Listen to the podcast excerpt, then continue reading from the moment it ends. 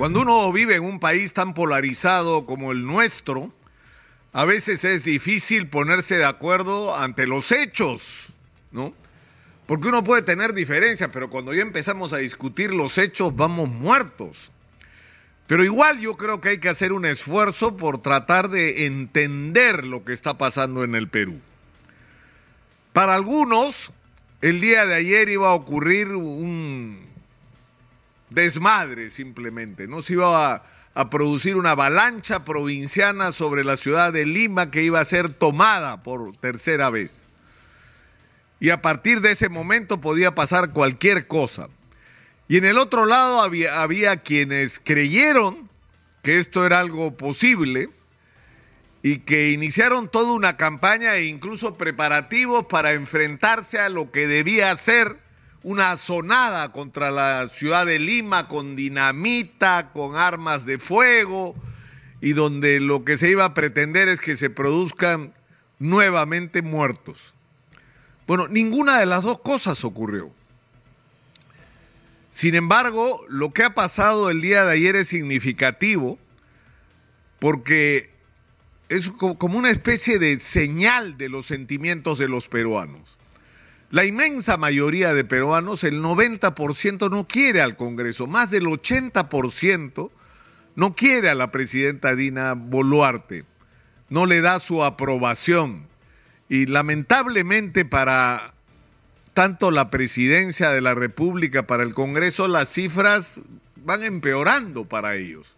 Pasan los días, las semanas y su imagen se deteriora ante la ciudadanía.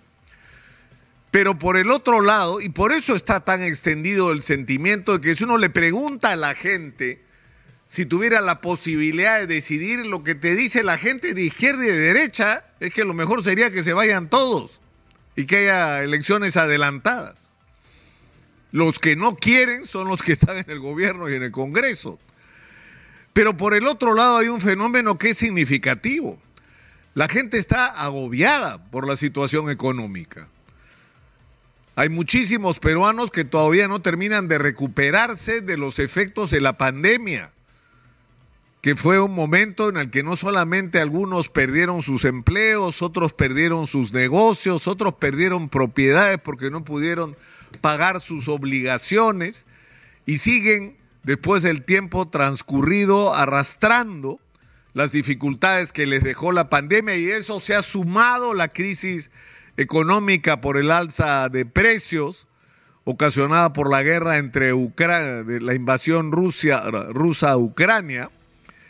Y por último, el desmadre político que ha sido el Perú en los últimos tiempos, que ha significado una gravísima retracción de la inversión y una parálisis que algunos especialistas ya empiezan a calificar como recesión económica. Es decir, hay subida de precios por un lado, pero también hay una contención de la actividad económica que es sumamente peligrosa si permitimos que continúe. Pero este factor es el que lleva a que la gente que está descontenta no tiene ningún interés en que su situación empeore y que por lo tanto no quiere eh, que la posibilidad de una generalización de protestas empeore su situación. Pero sin embargo, no está contenta y de alguna manera quiere expresarse. Y eso pasó ayer. Eso pasó ayer. Lo que ha habido ayer no es ni de lejos una toma de Lima, según las cifras que toma el diario de la República, el Ministerio del Interior. Se supone que se proyecta la participación de 21 mil personas en la manifestación del día de ayer.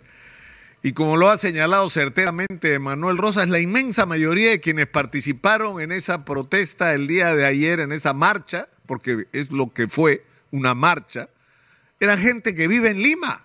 No es gente que vino del interior del país, como ha ocurrido en otras oportunidades. Es gente de Lima que sin dejar de trabajar salió a protestar. Salió a protestar. ¿Y a protestar por qué? porque regrese Pedro Castillo, no pues, porque se convoque de inmediato una asamblea constituyente, tampoco. Si hay algo que une como lo resumió el sociólogo Coronel, que une a toda la gente descontenta en el Perú en un denominador común, es el sentimiento de que en el Perú se tienen que adelantar las elecciones, de que tiene que haber un cambio político. Y de alguna manera eso es lo que se ha expresado el día de ayer. Ha habido protestas que han sido en general y con algunas contadas y puntuales excepciones pacíficas, manifestaciones pacíficas en diversas ciudades importantes del país y hay que decirlo también, ha habido un comportamiento eficiente por parte de la policía y correcto de no tratar a los manifestantes como enemigos sobre los que había que disparar, sino gente descontenta, opuesta al gobierno a la que había que contener en el momento que pasaran los límites permisibles. Y por eso es que el final de la historia son unos pocos, unas pocas personas heridas inevitables en concentraciones de esta naturaleza y seis personas detenidas. Y excepto lo ocurrido en Huancavelica, insisto, en general en el país la protesta ha sido pacífica. Y eso es lo que tenemos que ser capaces de entender y de leer adecuadamente.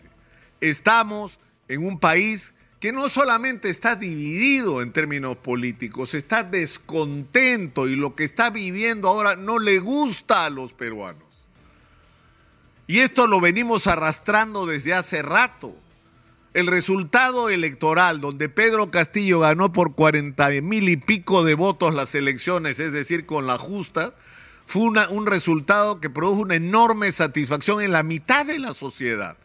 Y eso fue aprovechado para algunos, para, por algunos de una manera muy irresponsable para cuestionar la legitimidad de un resultado electoral, para cuestionar la legitimidad de las autoridades electorales que son las mismas que por escasísimo margen también le dieron la victoria a Rafael López Alea en Lima sobre Daniel Urresti, y ahí nadie dijo que había habido fraude. Pero las distancias también fueron cortísimas, en, además en Lima, que era supuestamente el bastión de Rafael López Alea con la justa, le ganó a Daniel Urresti.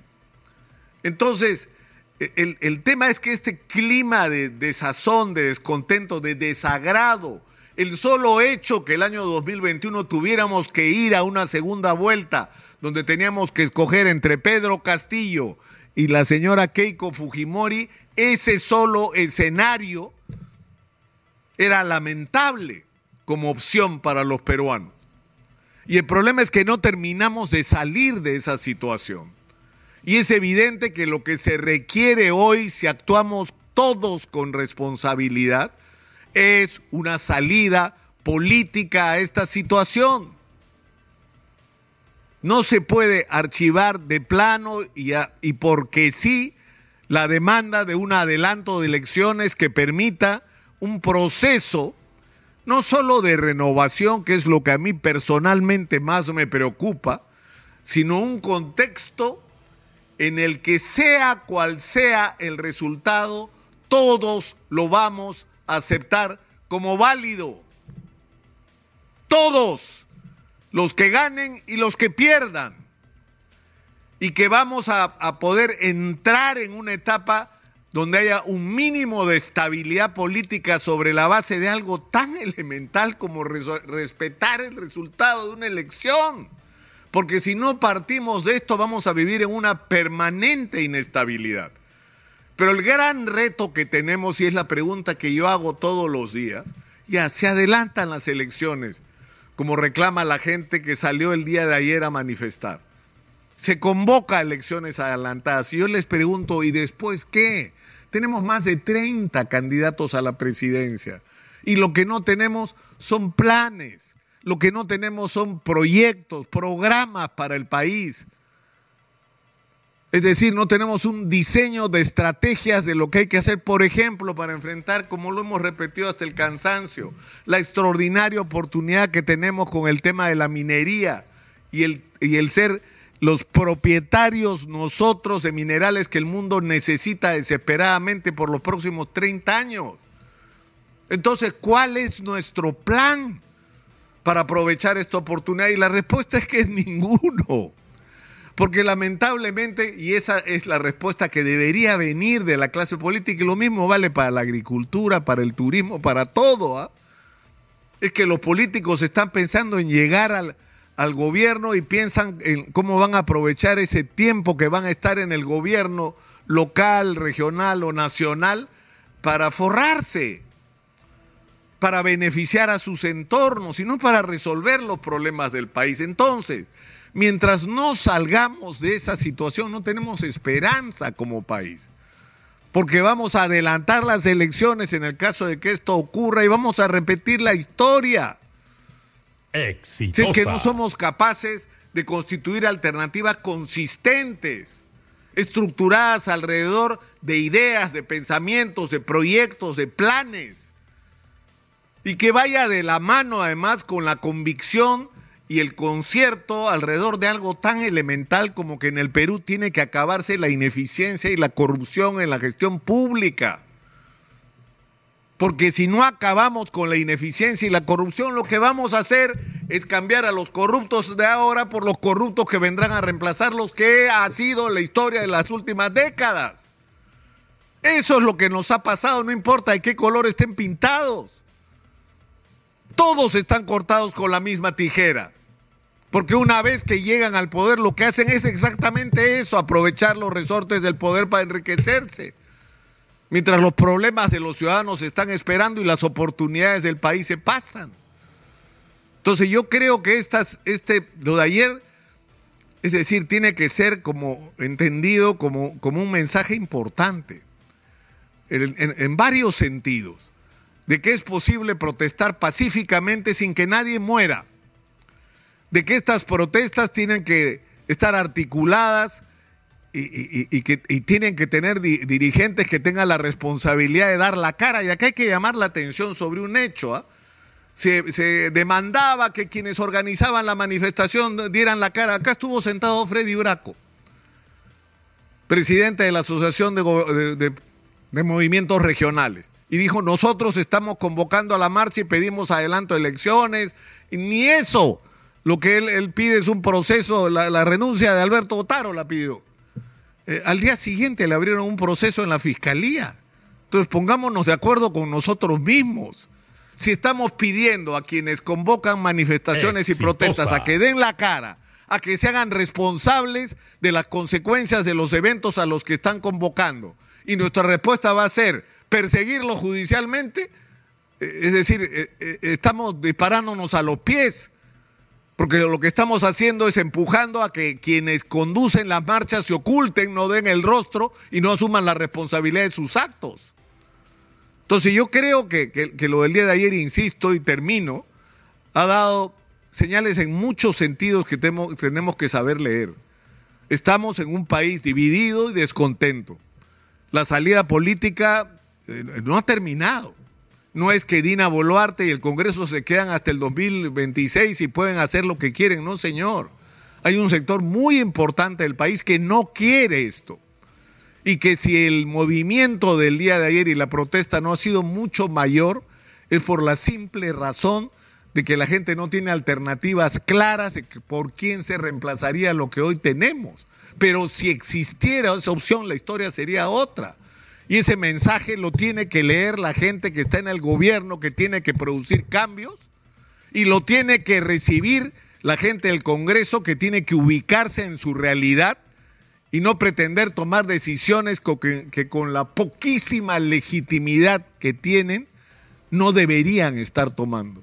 Deberían ser conscientes de que el país no siente que los representan. El país no se siente representado por el Congreso de la República y el Congreso no puede pretender desde cambios constitucionales hasta cambios significativos de las leyes como si tuviera el respaldo unánime del país cuando lo que tienen es exactamente lo contrario. En fin, yo sinceramente espero que lo que pasó el día de ayer nos sirva a todos para aprender la lección Exitosa. y para entender, insisto, que somos un país dividido, polarizado, que tiene que buscar términos mínimos de entendimiento y una salida política que nos dé estabilidad, porque de esa estabilidad va a depender de que aprovechemos o no las oportunidades extraordinarias que la vida ha puesto en nuestro camino. Soy Nicolás Lucar, esto es Hablemos Claro, estamos en Exitosa, la voz que integra al Perú